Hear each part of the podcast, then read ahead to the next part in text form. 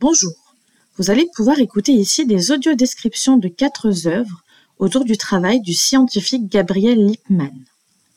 Cette exposition met en lumière le procédé de photographie des couleurs qu'il a élaboré et qui lui a permis d'obtenir un prix Nobel en 1908.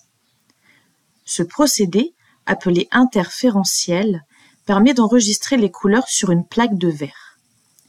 C'est un procédé unique car contrairement à la majorité des procédés couleurs, il ne reproduit pas les couleurs grâce à des encres et des colorants, mais il enregistre véritablement la couleur dans de la gélatine photographique.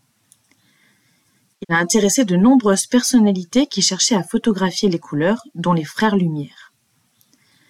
Mais il reste encore aujourd'hui inconnu du grand public. À l'heure du numérique, le travail de Gabriel Liebman nous rappelle pourtant que la photographie est aussi un objet matériel. Cette exposition a pour objectif de faire connaître ce travail au plus grand nombre, car Photo Élysée possède 137 plaques réalisées par Lippmann lui-même et donc la plus grande collection au monde. Audio description numéro 1 Mont Servin de Gabriel et Laurence Lippmann.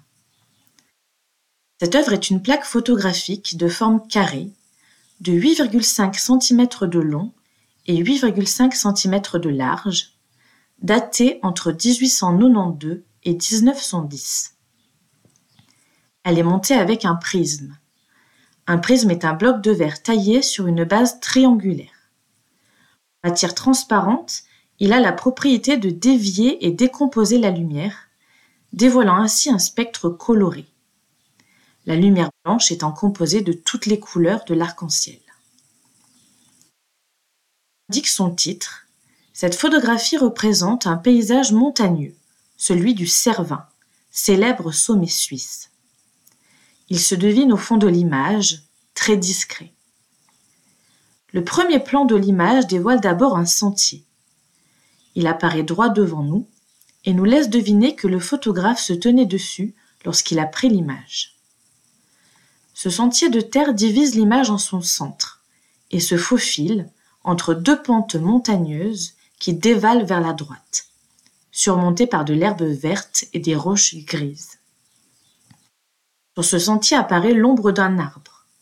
Celui-ci, visiblement un grand pin de montagne avec des aiguilles, s'élève à sa droite, prenant presque la moitié de l'image.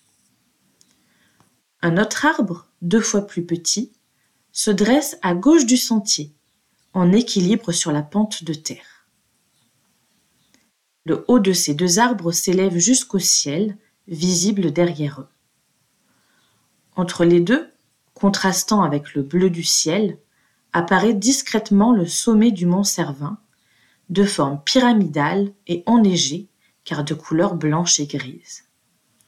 Il se devine à peine, derrière les deux arbres, reproduisant pourtant leur forme en pointe vers le ciel.